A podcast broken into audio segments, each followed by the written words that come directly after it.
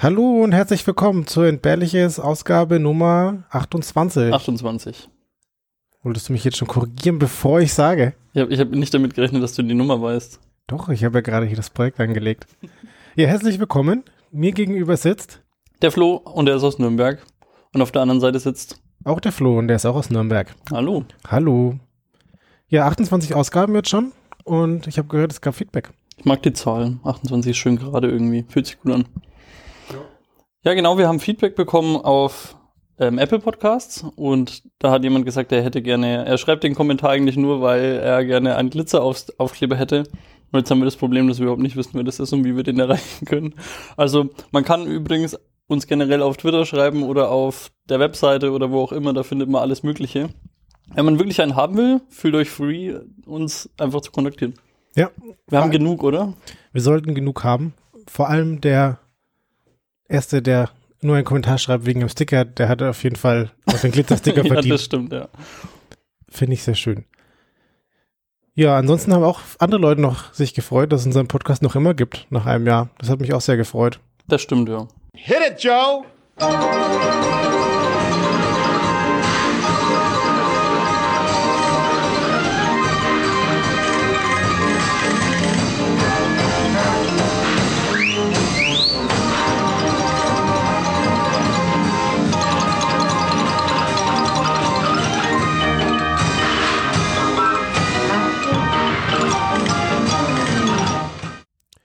Gesichtsausdruck sah so geduldig abwartend den Joe aus. Ja, und genießend. Das ist gut. Genieße es tatsächlich jedes Mal. Und jetzt habe ich gehört, hast du mir was zum Genießen mitgebracht? Was ist denn dein Thema heute? Ja, ist schwierig. Ob das jetzt so wirklich zum Genießen ist, weiß ich nicht. Wird, wird schon wieder ein bisschen finsterer. Okay, ich entscheide es danach. Ja, Ich meine, wenn, wenn du es bei dir heute finster wird, ich versau was anderes dafür allen für die Zukunft. echt? Ja. Oh Gott. Kann, kann ich eigentlich auch aufhören zuzuhören? Wenn, nee, ne? Möglicherweise. Hm. Was ich dabei habe heute ist die Ashram Shambhali Sekte. Oh, Sekten sind immer gut. Also ja, gut im Sinne von nicht gut. und ich muss ehrlich sagen, also ich weiß nicht, wiefern du dich jetzt schon mit Sekten auseinandergesetzt hast oder, also ich meine, man kennt ja so typische Geschichten, wie das so meistens abläuft, oder? Ja, schlechte Menschen, die Schlechtes tun. Ja, und ich habe irgendwie das Gefühl, das ist einfach die Allerschlimmste, die einfach gleich alles, alles vorher da, Dagewesene in Schatten stellt oder halt, also alle negativen Punkte, die man so aus Sekten kennt, miteinander kombiniert. Hm. Genau, und zwar geht's in dieser Ashram Shambhali-Sekte, das ist so eine Art, Wie lange hast du geübt, das richtig auszusprechen? gar nicht. Okay, ich hätte da total Angst. Ich bin ein super, ich bin ein super Podcast-Sprecher, hast du das noch nicht gewusst? ja, immerhin 50% der Leute hier können das. Genau. Das ist so eine Sekte, die sich in äh, Novosibirsk in Russland abspielt. Mhm. oder abgespielt hat. Die wurde 1989 oder beziehungsweise 1990 so ungefähr gegründet. Okay, also ist keine mittelalterliche Sache, sondern schon, naja, ich will nicht Neuzeit sagen, aber Ja, doch, es ist schon eher so neu, Neuzeit, neuzeitlich unterwegs. Und man braucht ja eben auch immer so ein Thema. Also es gibt ja so, weiß ich nicht, so Sonnenanbeter-Sekten. es gibt Mhm. dann irgendwie auch so Aliens invasionieren uns und äh, wie auch immer alles mögliche Sekten. Und es gibt, diese Sekte hat so das Thema so ru russischer Schamanismus, so. Also so altes russisches Wissen, Entdeckung der göttlichen Energie der Frau, mhm. so, also das ist irgendwie so alles so ein bisschen verheiratet miteinander. Und die zählt ungefähr 20.000 Mitglieder. okay. Und die Geschichte, die es dazu gibt, oder der, der, der Begründer dieser Sekte heißt Konstantin Rudniw. Rudniw. Okay. Nev, Nev. So, irgendwie. Nefton. R-U-D-N-I-W. Nefton, ja.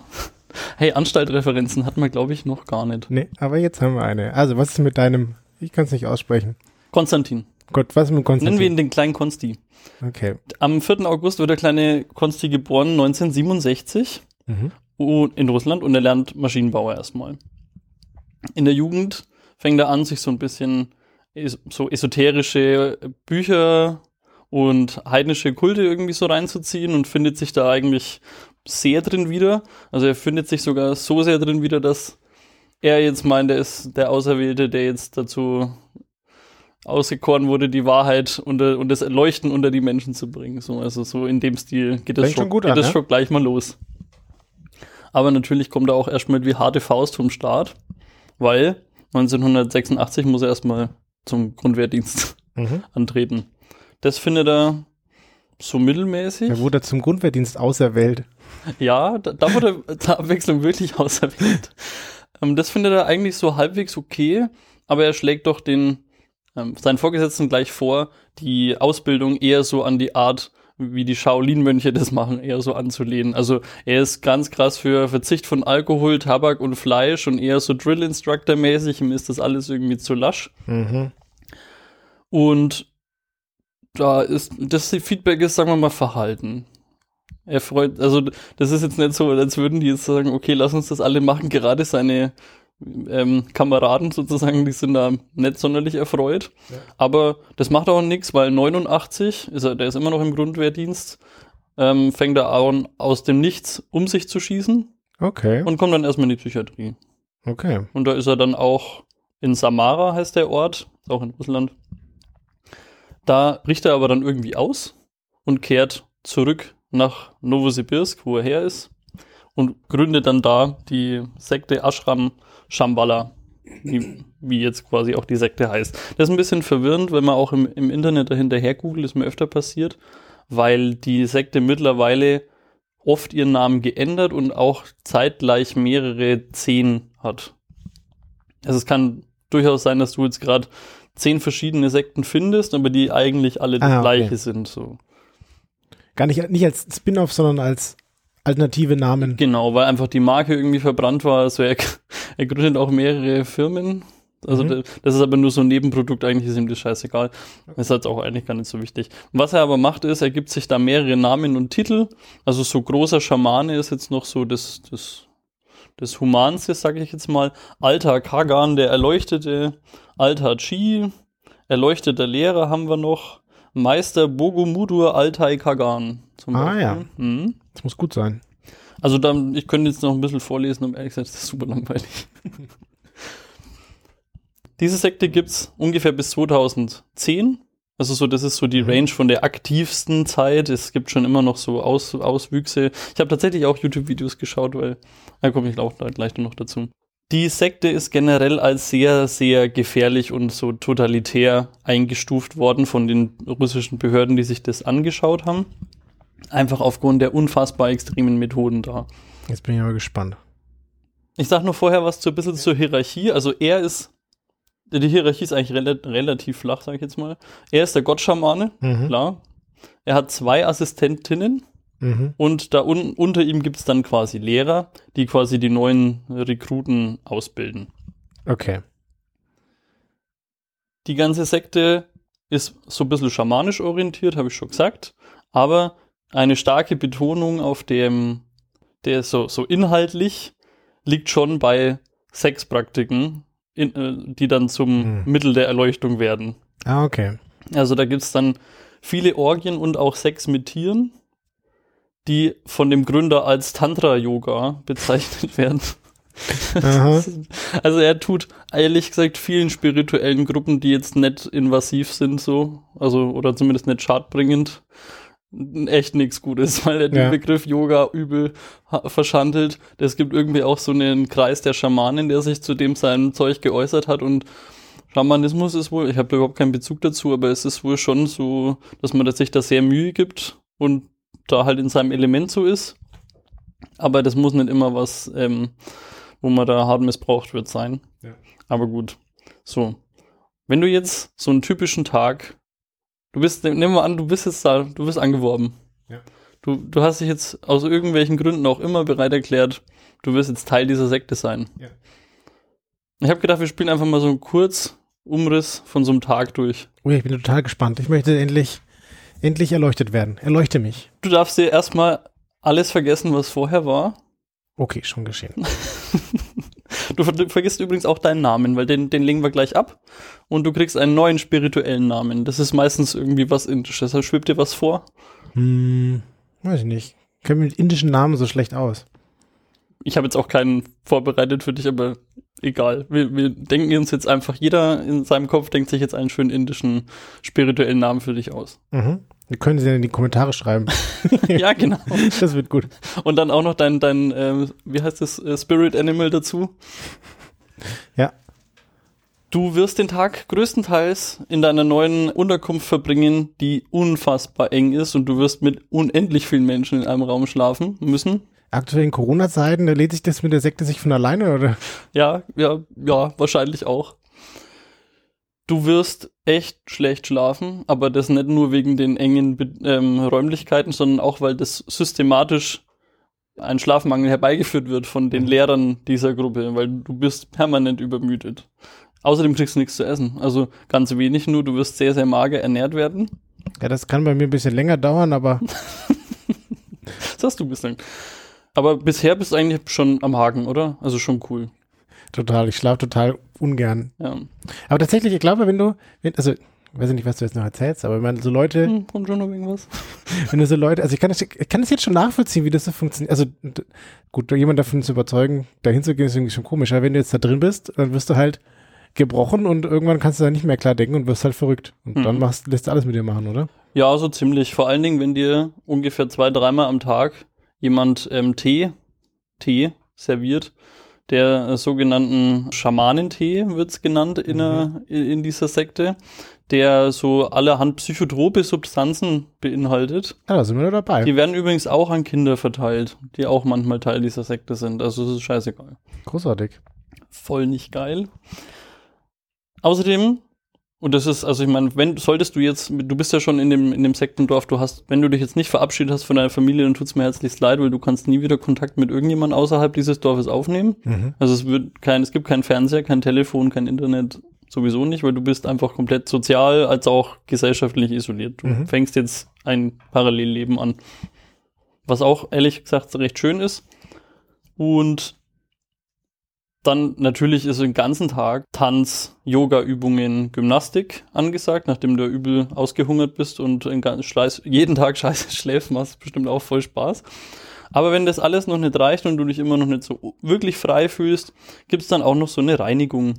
Hm. Reinigung ist so eine Art Prozession, würde ich jetzt mal sagen, wo manche Mitglieder da mehrere Tage in einem dunklen Raum ohne Nahrung und Schlaf eingeschlossen werden, wie auch, also es stand, mhm. ich habe das versucht rauszufinden, aber ich habe nicht genau verstanden, wie dieser permanente Schlafentzug da durchgezogen wird. Ich weiß nicht, ob dich da einfach alle drei Minuten einer anpiekst mit dem Stecken, keine Ahnung, weiß ich einfach nicht. Aber das ist die Reinigung mehrere Tage ohne Essen und Licht und Schlaf. Krass.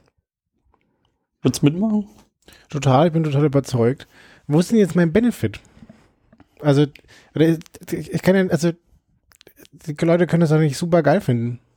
Doch, also, weil die, die, die ganzen Versprechen, die dir vorab gemacht wurden, sind ja, dass du zu deinem inneren Selbst findest, dass du das Licht in der Welt wiederfinden wirst und dass du auch also passt dein Geschlecht leider nicht, aber wenn du eine Frau bist, wirst du auch in ganz viele Sexualpraktiken eingewiesen und mhm. ähm, Selbsthypnose ist nämlich auch ein wichtiger Bestandteil, dass du dich selber einfach willenlos machen kannst. Mhm. Schon, das ist auch so, wirst du auch drin ausgebildet. Das ist genau das, was ich mir wünsche. Ja, aber also du fragst jetzt nach Benefits, was du jetzt von mir bekommst, das sind die, die Strafen bei Fehlverhalten. Ah.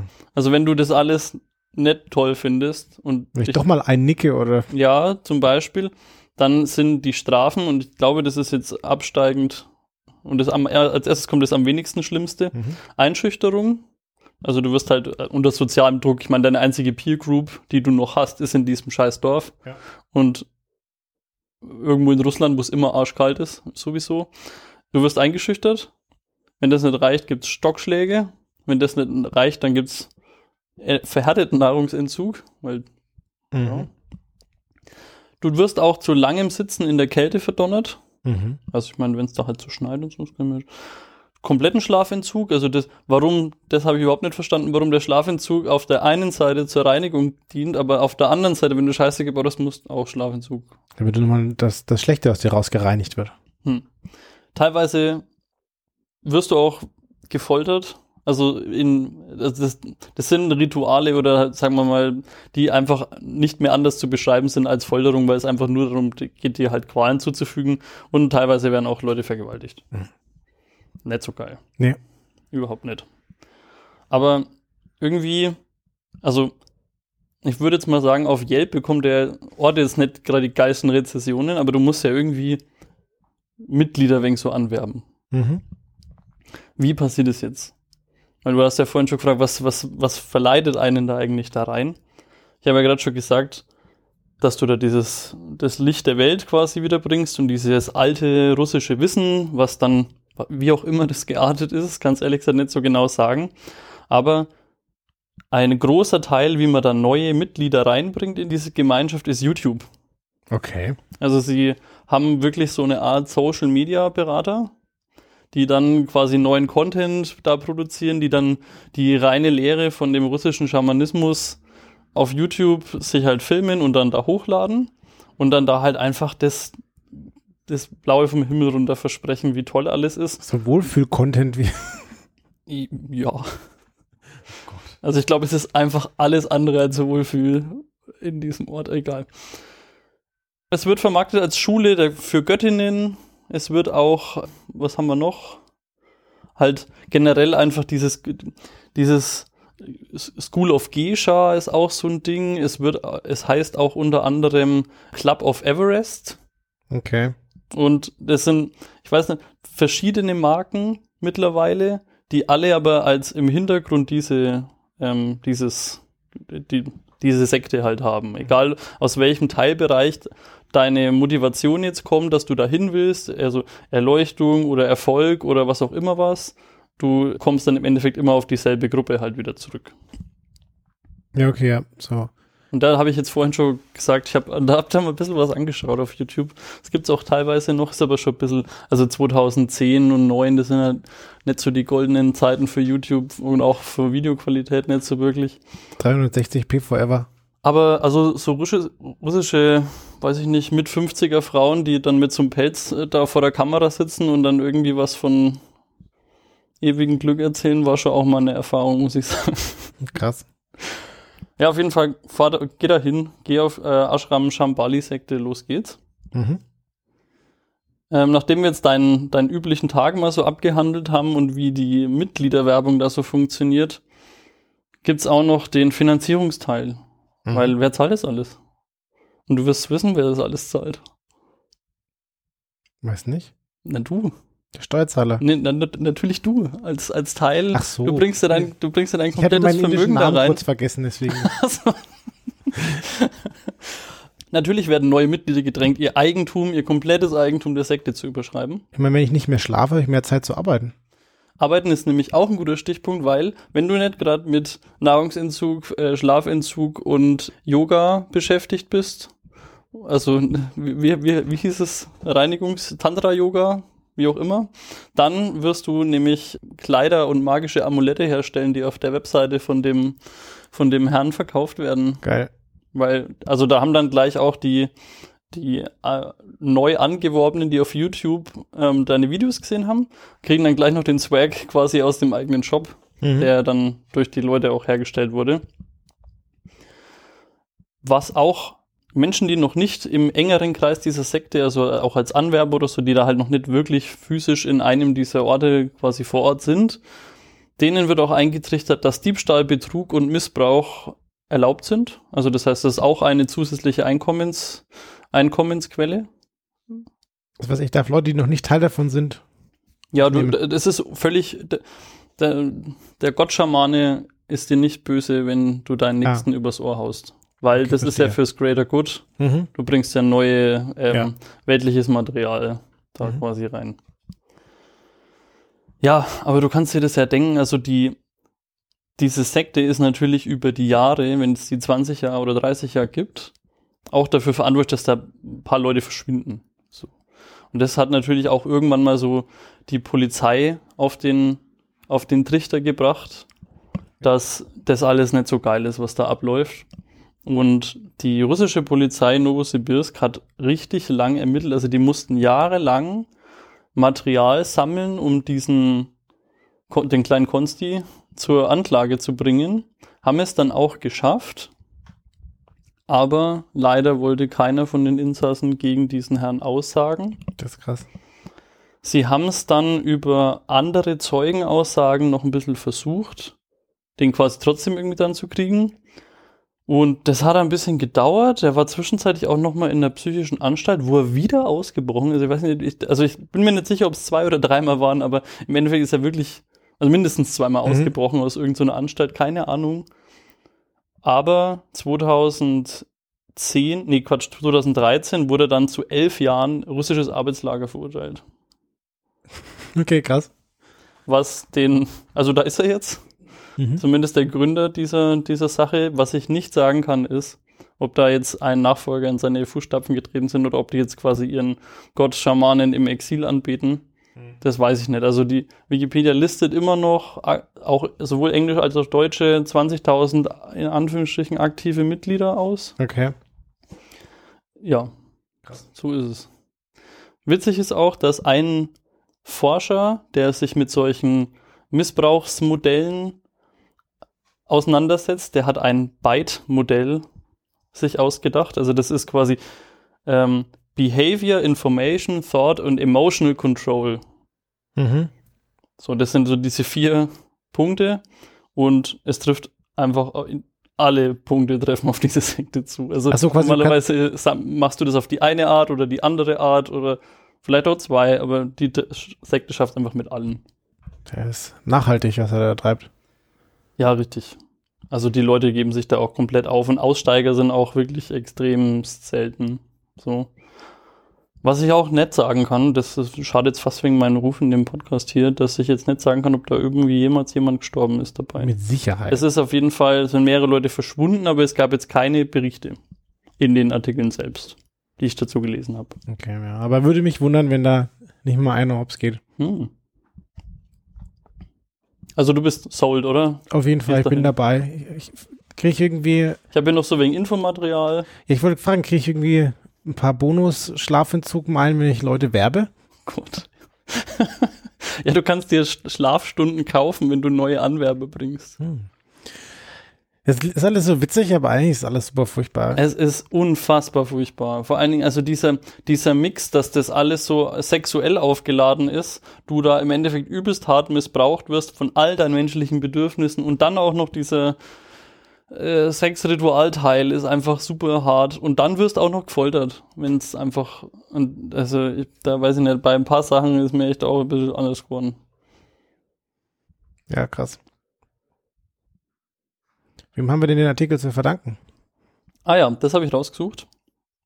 Und zwar hat es der düm, düm, düm, oh nein, Carsten Burger heißt er. Okay, danke, Carsten. Und der hat 68 Prozent zu dem Artikel beigetragen. Da übrigens ein besonderes Danke, weil das, der Artikel, der deutsche, ist umfangreicher und besser strukturiert als der englische. Muss ich echt sagen. Außerdem hat der Carsten Burger noch andere Hobbys. Vulkane, Pyramiden, Sprengstoff und Asbest. Cool. Ja. Bombenstimmung. Ich weiß auch nicht, woher das immer mit dem Sprengstoff kommt. Faszinierend. Ja. Cool, aber das wäre es gewesen von meiner Seite. Dankeschön. Ich überlege mir das nochmal bis nächstes Mal. Ja, äh, ganz ehrlich, ist ganz knapp. Also wir haben echt viele Bewerber da. Aufnahmestopp. Ja, und das müssen da echt, also wenn, dann muss ich schon bald entscheiden für den Super Deal. Okay. Eine Nacht schlafe ich drüber. Ja, ja. Es sei dir genehmigt. Aber in, be- ein Teil dieser Zeit würde ich dich bitten, dass du jetzt noch darauf aufwendest, mir dein Thema vorzustellen, bevor du dich jetzt voll in den Gedankenprozess zum Beitritt dieser Sekte stürzt. Aber sehr gern. Das passt auch, wenn ich ein Teil von der Sekte bin, darf ich bestimmt auch nicht mehr Fernseh schauen. Und deswegen werde ich auch keine Spielfilme mehr schauen. Und dann ist es auch nicht so schlimm, dass ich jetzt die Spielfilmdramaturgie vollkommen durchstiegen habe und jetzt alle Filme vorhersehen kann. Oh, ist das dieses. Oh, hm, da gibt's doch irgendwie zwölf so Schemen, oder? Die irgendwie äh, aus der griechischen Zeit sind. Ist das das? Äh, äh, das nicht, aber es gibt.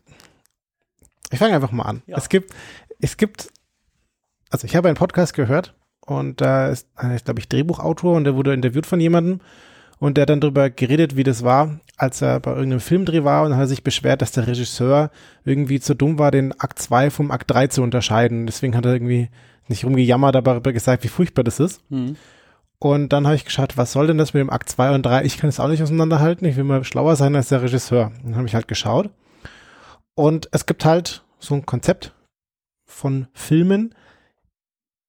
Und alle Filme sind so aufgebaut. Und wenn man das Schema durchstiegen hat, alle Spielfilme sind so aufgebaut und wenn man das durchstiegen hat, dann ja, kann man eigentlich die Filme vorhersehen. Und das Problem ist, dass ich dir quasi jetzt das Schema verrate und euch und damit versaue ich euch alle Filme. ich bin mir nicht sicher, ob das das gleiche ist, was ich schon mal gehört habe. Aber ja, mach mal.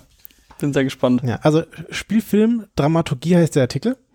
Und da geht es um Filmdramaturgie und die Filmdramaturgie ist das Geheimnis des Erzählens. Also wenn du eine Geschichte erzählen willst, wenn du das Geheimnis gelüftet hast oder wenn du das richtig gut kannst, dann ist eine gute Dramaturgie. Und was ist Dramaturgie? Naja, da geht es darum, dass man erzählerische Mittel anordnet und gestaltet, so dass die Wirkung des Werks auf das Publikum besser wirken kann und das Publikum beeinflusst. Du willst die Leute irgendeine Stimmung bringen und du willst sie, dass sie sich darauf einlassen. Und dafür gibt's halt Erzählmuster und die sorgen dafür, dass die Handlung und die Prämisse im Einklang ist und dann kommt das ganze Werk besser zur Geltung. So, und Filmdramaturgie an sich gibt's quasi zwei Anwendungsfelder. Einmal in der Praxis. Naja, du hast Autoren, du hast Dramaturgen, du hast Regisseure, du hast Lektoren und die schreiben ein Drehbuch. Und die sollen das einheitlich tun oder die sollen zusammenarbeiten und deswegen gibt's halt die Filmdramaturgie. Aber den Aspekt gibt's auch noch andersrum, quasi rückwärts. Wenn du es aus der Wissenschaft siehst, dann ist das für dich ein Instrument, um Erzählstrukturen zu analysieren. Also damit du nicht, also du willst irgendwie, du hast irgendwie zehn Filme, willst du analysieren dann könntest du jetzt jedes Mal bei Adam und Eva anfangen und dann kannst du es nicht vergleichen. Aber wenn du dieses Schema drüber stülpst, dann kannst du es besser analysieren und irgendwas daraus ableiten. So, und was wir jetzt hier haben, ist ein Drei-Akte-Modell. Und jetzt muss ich dich vorwarnen, also falls du Star Wars Episode 4 von 1977 noch nicht gesehen hast, also die letzten 43 Jahre nicht genutzt hast, mhm. dann wirst du hart gespoilert diesmal. Es gibt, es gibt doch dieses Ablaufdatum für Spoiler. Das okay. ist doch, also, wenn die, wenn die jetzt heutzutage jemand sagt, Jahre ist das Darth okay? Vader ist Lukes Vater, dann ist es einfach kein Spoiler mehr, oder? Okay, sehr schön. Also, wir drehen jetzt einmal einen Film und da müssen wir ein paar kleine Sachen vorbereiten und dann kann es quasi schon losgehen. Der, der, Rest schreibt sich von alleine. Okay, kleiner Disclaimer noch. Also Leute, die irgendwie Film studiert haben, bitte erschlagt mich jetzt nicht. ich werde Dinge vereinfachen. Das ist doch immer eigentlich so, bei egal welchem Thema hoffe ich immer, dass derjenige ähm, fachspezifische Mensch nicht zuhört einfach. Ja, auf jeden Fall. Wir machen eine Vorbereitung, also wir brauchen einen Konflikt oder ein Problem und dafür muss eine Lösung her. Zack, haben wir unseren roten Faden. Ja, also Problem, wir brauchen eine Lösung und dann treiben wir die Handlung einfach daran so weit voran, bis wir die Lösung haben. Und dann müssen wir uns entscheiden, was haben wir für ein Genre. Und da gibt es verschiedene Regeln. Die habe ich jetzt nicht rausgesucht. Aber du willst irgendwie Science Fiction wohl ein bisschen anders schreiben als irgendwie so romantischen Klassiker. So. Wenn du jetzt dann also deinen Konflikt hast und du hast dein Genre und deine Konvention raus, dann kann es losgehen. Wir haben mit nämlich ein Drei-Akte-Modell. So, das Drei-Akte-Modell ist ja eine Vereinfachung vom Fünf-Akte-Modell. Und das kommt aus der französischen Klassik. So, das ist ein bisschen so kompliziert für uns. Also nehmen wir das drei, drei Akte Modell, reicht für alle Spielfilme aus. Mhm, okay. Kannst du auch echt, wenn ich das gelesen habe, kannst du es echt auf jeden einzelnen Film anwenden. Mhm. Das ist echt ganz schlimm. Ja. Okay, also woraus besteht das drei Akte Modell? Mhm, aus drei Akten. Überraschung. Zum einen haben wir eine Exposition, dann haben wir eine Konfrontation und am Schluss haben wir die Auflösung. Mhm. Auf die drei Punkte gehe ich später noch ein. Und dann noch ganz wichtig, haben wir Plotpoints. Und Plotpoints, die kommen immer am Ende eines Aktes, also es kommt der erste, dann der zweite, dann der dritte Akt und immer, immer am Ende von einem Akt kommt ein Plotpoint und der stellt einen Wendepunkt in der Handlung dar. Und das bringt dann die ganze Geschichte in eine neue Richtung und dadurch kommt das dann alles voran. Jetzt gibt's noch kleine Plotpoints. Da muss man ein bisschen aufpassen, dass man jetzt den kleinen Plotpoint nicht mit dem eigentlichen großen Plotpoint verwechselt. Der bringt die Geschichte auch so ein bisschen voran und entwickelt die Geschichte weiter, aber es ist jetzt nichts Grundlegendes. Mhm. So, also wenn du rausgefunden hast, da, das ist der Plotpoint, dann weißt du genau, jetzt kommt der nächste Akt. So, und die kommen immer am Ende. Das heißt, das ist immer der Wechsel zwischen ersten, zweiten, zweiten, dritten. So, also geht's los, der erste Akt. Der erste Akt geht ungefähr ein Viertel des Films. Das heißt, wenn du irgendwie auf die Uhr schaust, wenn du deinen Film auf Mhm. Netflix schaust, kannst du gucken, oh, ist der Viertel, ah, jetzt kommt gleich der Plotpoint. Okay, also, wir sind am Anfang, wir erzählen eine Geschichte. Deswegen müssen wir jetzt erstmal die Vorgeschichte zur eigentlichen Geschichte erzählen. Dann geht's nämlich los, damit wir wissen, wo wir räumlich und zeitlich eingeordnet sind. Ja, sind wir irgendwie in der Antike, sind wir irgendwie in der Zukunft? Mhm. Wo sind wir denn? So, dann stellen wir die wichtigen Personen vor, ja, und das Ganze geht natürlich ein Viertel des Films. Das heißt, bis, wenn du die, die Leute, die nach dem ersten Viertel auftauchen, sind meistens nicht mehr sonderlich wichtig. Außer sie sind, Und haben ein rotes T-Shirt an. außer sie sind Teil des Plotpoints, ne? Dann ist äh, die Wendung vielleicht. Mhm. Genau. So, also was brauchen wir am Anfang jetzt? Wir haben eingeführt, wo wir sind, was passiert. Und dann brauchen wir jetzt ein grundlegendes Problem. Und wir brauchen Konflikte, weil sonst können wir den ganzen Spaß ja sparen. Und jetzt wichtig, es gibt zwei Probleme. Es gibt immer ein äußeres und ein inneres Problem. Mhm. So, das äußere Problem, das hat die Hauptfigur oder das hat die Welt. Also die Welt ist in Gefahr oder irgendwie sowas. Äh, wenn wir jetzt bei Star Wars Episode 4 sind, dann ist das äußere Problem die Diktatur des Imperiums. Ganz klar.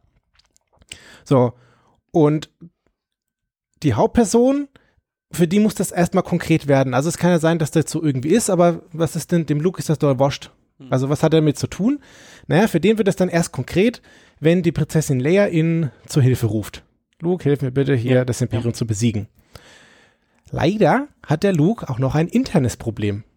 Das interne Problem ist, dass er mit seiner Macht hadert und mit seiner Verantwortung hadert und ist jetzt nicht so, also er kommt ja erstmal, die ersten, die ersten Viertel des Films kommt er nicht aus dem Quark. So ein zerrissener Charakter. Genau. Und typischerweise haben wir jetzt das äußere und das innere Problem, die gehören immer so zusammen und man kann das äußere Problem erst lösen, wenn man das innere Problem gelöst hat. So. Ich werde später darauf eingehen, was das jetzt an dem Teil ist. Ja, schön, ist schön, ich sehe, wo das hingeht. Genau. So, und jetzt haben wir das äußere und das innere Problem und der für der Luke, der soll jetzt eigentlich irgendwie auf Reise gehen, aber äh, er macht nichts. Und jetzt kommt unser erster Plotpoint. Der kommt am Ende von ersten Akt, ja, ein Viertel der Film, Films ist rum. Was passiert? Lukes Tante und Onkel werden ermordet, die sterben und dann muss äh, macht er ein bisschen was dagegen und dann kommen die Stormtruppler, die vor denen er dann fliehen muss und dann gibt's kein Zurück mehr. Das ist sein Plotpoint. Er kann jetzt nicht mehr raus. Es gibt ja diese zwei kleinen Actionfiguren von den verkohlten Leichen von, On äh, von Onkel und Auntie. Kennst du das? Nee, kenn ich nicht. Sehr großartig. So, genau, das ist unser Plotpoint. Der ist wichtig, an dem hangeln wir uns lang und jetzt kommen wir in den zweiten Akt. Aber die Lösung, die kann ich dir erst verraten, die wird erst im dritten Akt passieren. Ja, der zweite Akt ist der halbe Film lang, das heißt, du kannst jetzt eigentlich vorspulen bis ins letzte Viertel, weil das, was jetzt passiert, ist einfach irrelevant. Also natürlich die lustige, spannende Geschichte, ne? Hm. Aber es ist einfach irrelevant. Aber es ist im Endeffekt dazu da, den Weg zur Lösung hin zu beschreiben, oder? Genau. Wir sind jetzt nicht im zweiten Akt. Der geht die Hälfte des Films und der, der zweite Akt, der wird halbiert durch den zentralen Punkt. Auf den gehe ich gleich drauf ein. So, die Hauptfigur, die fängt jetzt an, sich mit dem Problem auseinanderzusetzen. Aber sie kommt erst so richtig voran, wenn sie beim zentralen Punkt ankommt. Also wir sind im zweiten Akt und der zentrale Punkt kommt dann da irgendwo drin vor. Der zentrale Punkt ist so eine wichtige Ta Tatsache oder ein Zusammenhang oder ein Beweis, den er findet oder ein Ansatzpunkt zur Lösung. Ja, man findet irgendetwas heraus oder so. Und der zentrale Akt unterscheidet sich vom Plot Plotpoint darin, dass er der Geschichte keine grundsätzliche Richtungsänderung verleiht. Aber er bringt sie halt eine, es ist eine entscheidende Information und bringt die Geschichte entscheidend weiter. Aber dadurch ändert sich jetzt nicht mehr großartig was. So, in Star Wars ist der Der Tod von Ben. der zentrale Punkt, nee, dass der R2D2 dem Luke, der, genau, der R2D2 richtet dem Luke aus, dass die Leia auf dem Todesstern gefangen hält. Und jetzt hat er seine Sache, wo er angreifen kann, was er tun muss. Also er weiß jetzt, was er tun und dann fängt er damit an. Ach so, ich dachte jetzt, weil, weil Darth Vader gegen Ben kämpft oder so und dann weiß er, den muss er jetzt. Egal. Hm? So. Wir haben jetzt den zentralen Punkt vom zweiten Akt Hm? und da passiert jetzt dann halt wieder was. Er weiß jetzt, was er tun muss und dann kann er das tun. Aber der zweite Akt endet natürlich, endet natürlich auch wieder mit einem Plotpoint. Und zwar ist das jetzt im Star Wars-Fall seine Befreiung und die Flucht mit Leia zur Rebellion. So, damit ist das jetzt quasi wieder die entscheidende Wendung und wir gehen in den dritten Akt über. So, der dritte Akt ist dann die Auflösung und der Schluss. Und der geht natürlich jetzt wieder noch ein Viertel vom Film. Also jetzt haben wir schon drei Viertel. Das restliche Viertel ist noch, noch übrig. Und jetzt kann die Erkenntnis und die Einsicht, die vorher gewonnen wurde, endlich genutzt werden. Also, wir machen jetzt eine List oder wir haben eine Erkenntnis, mit der wir jetzt irgendwas anfangen können. Und das heißt, wir können jetzt wirklich dieses Problem lösen. Und jetzt geht's, geht's los. In dem Fall jetzt von Star Wars geht es darum, dass der Todesstern, dass wir jetzt darüber Daten gewonnen haben und wir wissen jetzt, wie wir die Schwachstelle finden und wie wir sie ausnutzen können. Mhm. So, das ist jetzt die, die Erkenntnis, die wir haben und dann machen wir das. Was jetzt noch passiert im dritten Akt? Wir haben obligatorische oder dramat dramatische Fragen, die wir klären müssen. Also, was ist denn irgendwie passiert? Also im Fall von Star Wars ist ja die, die obligatorische Frage, kann man den Todessternen überhaupt vernichten? Weil er ist ja so allmächtig. Und kann man damit die Macht und den Einfluss der Bösen damit brechen? So, das ist die dramaturgische Frage oder die obligatorische Frage und die klären wir jetzt. Und dadurch, dass das Problem am Anfang, am Anfang eingeführt wird, lösen wir jetzt das Problem vom Anfang. Das heißt, der dritte Akt hängt unmittelbar mit dem ersten zusammen. Und so entsteht die dramaturgische Einheit. Und wenn ich jetzt ein logisches Problem habe im ersten Akt, dann kann ich das im, habe ich ein Problem im dritten. Das heißt, ich muss dieses logische Problem im ersten Akt lösen, also wenn ich jetzt den Text schreibe. Und ich, also wenn quasi am Anfang irgendwie die Prämisse Quatsch ist, dann wird, dann kann dein zweiter Teil, der, der zweite Akt gut sein, aber der dritte Akt wird dann einfach nur noch scheiße. So, mhm. Das heißt, das musst du vorher lösen und deswegen haben wir vorhin gesagt, den zweiten Akt können wir skippen, weil es irrelevant, was hab da ich, passiert. Wenn ich, ich am hab, Schluss eine Lösung habe, die dazu passt, ist gut. Habe ich jetzt gerade wirklich so verwirrt geschaut, dass du noch mal mir das erklärt, danke. ich habe es richtig gemerkt, dass du, ja, ich glaube, ich habe ihn jetzt verloren. Nur noch mal was sagen. Sehr schön, ja. Genau. So, wo war ich? Genau, der erste und der dritte Akt, die hängen zusammen und sind eine Einheit. Und genau, wenn ich die Probleme im ersten Akt habe, dann kriege ich sie im dritten nicht mehr gelöst und der zweite kann da auch nichts aus, ausrichten, also muss ich das im ersten richtig machen. Und dann kommt immer so ein Ende. So, das kann aber auch ein offenes Ende sein, aber dann ist es so offensichtlich klar, was das Ende ist, dass wir es nicht erzählen müssen. Mhm. mhm. Und seltener habe ich dann vielleicht ein ganz offenes Ende, aber das sind eher nicht so die Filme dafür. So, und ich brauche jetzt eine stimmige Geschichte. Und jetzt haben wir vorhin gesagt, wir haben ein inneres und ein äußeres Problem und die müssen wir zusammenlösen oder die können wir nur zusammenlösen. So, in Star Wars, naja, wir brauchen einen kritischen Treffer auf den Todesstern und das kriegen wir, so, das ist das, was wir brauchen. So, und das ist das, was wir tun. Und das kann der Luke erst tun, nachdem er seiner Macht vertraut. Also das innere Problem ist dann sein mangelnden Glaube und sein Vertrauen in seine Macht. Und das äußere Problem ist, dass dieser Todesstern die ultimative Waffe ist. Und erst als er sich sein inneres Problem löst, ich vertraue jetzt meiner Macht, konnte er das äußere Problem lösen, mm. dass er den Todesstern blind zerstört. So. Ende gut, alles gut. Am Schluss haben wir dann noch so ein bisschen, paar Minuten danach. Also der Luke kriegt halt irgendwie eine Auszeichnung und einen Orden und sowas. Und das war's dann. Man muss das ja auch schon mal ein bisschen feiern dann. Weil ja, wenn genau. das einfach so aus ist und man, man erntet quasi, man, man beobachtet den ganzen Weg und man erntet dann keine Lorbeeren dafür. Das genau. Und das Absurde ist, wenn du das jetzt, du könntest eigentlich eine Checkliste machen mhm. und dann kannst du gucken, ah, das haben wir, das haben wir, das haben wir, also jetzt geht's in den nächsten Akt über. Und wenn du dann irgendwie so, ein, so einen schlecht gemachten Film hast, der merkst, da kommt es halt so mit zum Knüppel. Mhm. So, oh, jetzt kommt die Liebesszene und der läuft am Flughafen hier hinterher. So, und dann mhm. denkst du, oh. Und das ja. ist jetzt echt gefährlich, wenn du das, also dann werden solche Filme werden halt noch schlechter dadurch. Ja, ja, okay, verstehe. So, bei Star Wars funktioniert das, auch wenn du das weißt, weil das ist halt eine komplexe Geschichte und du, für dich ist das jetzt nicht ganz so offensichtlich. Ja. Also wenn es, also wenn du jetzt zum hundertsten Mal Star Wars guckst, dann ist dir klar, oh, der muss jetzt auf seine Macht vertrauen. Ne? Ja, ja. Aber wenn du das erste Mal checkst, das erste Mal siehst, dann ist das vielleicht nicht ganz offensichtlich. So, mhm. Und das ist dann, dann die gute gemachte Geschichte. So, jetzt gibt's da noch die kleine Alternative dazu, und das ist die Heldenreise. Die will ich jetzt nicht, also die werde ich nur ganz kurz abhandeln, aber das ist quasi das gleiche, nur bei der Heldenreise. Der Held hat am Anfang eine Trennung von irgendwas, dann muss er eine Prüfung bestehen und dann kommt die Phase der Ankunft und das ist dann das Ende. So, quasi das gleiche, nur jetzt auf den Helden im Speziellen. Der geht jetzt hier am Anfang hat er irgendwie ein Problem, dann geht er ins Kloster, da lernt er was und am Schluss kommt er zurück und macht den Roundhouse-Kick. Mhm. So, genau. So, das ist, das ist einfach Roadhouse. die Spielfilmdram. genau. So, das ist die Spielfilmdramaturgie. Und wenn du dir jetzt die kleine Checkliste machst, dann habe ich dir jetzt jeden Film versaut. Ja. Ich versuch's, glaube ich, trotzdem noch weiterhin mit Filmen. Mal schauen. Also, keine Ahnung. Ich werde dir berichten, wenn ich den nächsten Film gesehen habe, ob's äh, alles kaputt gemacht hat für immer.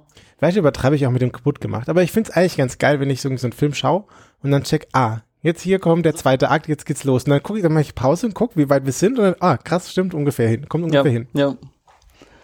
Ich, also, wa was ich vorhin gesagt habe, war zum Beispiel ähm, diese, diese Sache. Also, ich glaube, das, was mit den drei Akten die Sache ist so das generelle Setting von, oder das, das, das abgesteckte Spielfeld sozusagen. Und ich weiß nicht mehr, wie es heißt, aber ich werde es danach raus googeln und noch mit in die Shownotes tun. Gibt, es gibt so zwölf oder kann, lass es 20 sein, so verschiedene dramatische Abläufe oder dramaturgische Mhm. Abläufe, die irgendwie aus der griechischen Mythologie kommen und irgendwie das ist quasi so im Spezielleren. Also quasi da ist dann so das Beispiel so, der Protagonist betrügt seine Frau oder so, oder keine Ahnung, und das kommt dann irgendwie wieder so auf die und die Weise auf ihn zurück und am Ende passiert dann dies und das. Also so die, diese Art von Handlungsstrang, Beschreibung gibt's wohl auch.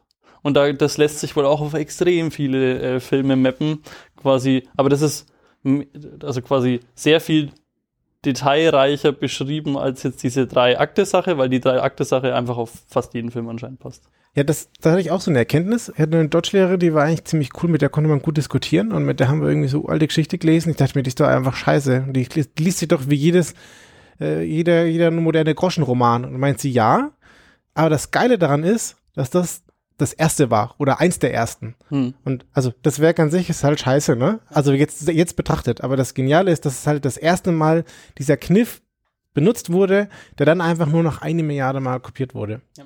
So, und das ist eigentlich, das, das hat Ziemlich mich tatsächlich, cool, ja. das hat mich tatsächlich an der Stelle dann richtig gefreut, weil das hat mir davor niemand irgend, also das war das erste Mal, dass mir das jemand da so vermittelt hat. Mhm. Haben mir jetzt aber auch nicht dazu bewogen, eine Million uralte Schinken zu lesen, um die Ergötzung noch 14 Mal zu haben. Ja, der oder die Schleier hat 69% dazu beigetragen. Cool. Vielen Dank. Schön. Weißt du, mit was die sich noch so beschäftigt hat, der oder die? Habe ich leider nicht geschaut. Aber das ist, Schade. das sollte ich auch mal mit in meine To-Do-Liste aufnehmen, dass ich das schaue. Also ganz ehrlich, das mache ich weniger für die Sendung als für mich. Ich finde das super interessant. Wenn der das, äh, er oder sie das editiert hat, hat sie auch das. Die Zusammenhänge finde ich dann immer ein bisschen spannend. Ja, guti. Dann werde ich beim nächsten Film schon drauf schauen, würde ich sagen. ja, und ich überlege mir das mit der Sekte nochmal. Ja, ja. Du hast noch eine Nacht, wie gesagt. Das ist gut. meine letzte Nacht, bevor ich nie mehr schlafen darf. Ja, genieß sie. Ja, vielleicht schauen die in der Nacht ja dann Filme, wenn die nicht schlafen dürfen. Erster Akt. Ist vorbei. Ich hab's gesehen. Das ist eher so der letzte Akt, in diese Sekte Oh eintreten. Gott. Oh Gott. Aber auch da gab es ein Happy End. Das Es gab, es gab, wahrscheinlich hatten ganz viele dieser ähm, Insassen in diesem Dorf viele innere Probleme und ein äußeres, den Gott Schamanen. Und die mussten wahrscheinlich erst das eine lösen, bis sie dann das andere lösen konnten. Ja, vielen Dank fürs Zuhören. Und wir hoffen, ihr schaltet das nächste Mal wieder ein. Und ihr könnt gerne mir noch immer noch meinen indischen Sektennamen in die Kommentare schreiben. Ja, und das Spirit Animal vom Flo. Und ähm, wenn ihr wenn ihr wirklich Sticker haben wollt, dann äh, könnt ihr auch eure Adresse oder irgendwo euch bei uns melden. Das wäre hilfreich. Vielen Dank und bis bald. Ciao, Jo. ciao. Ciao.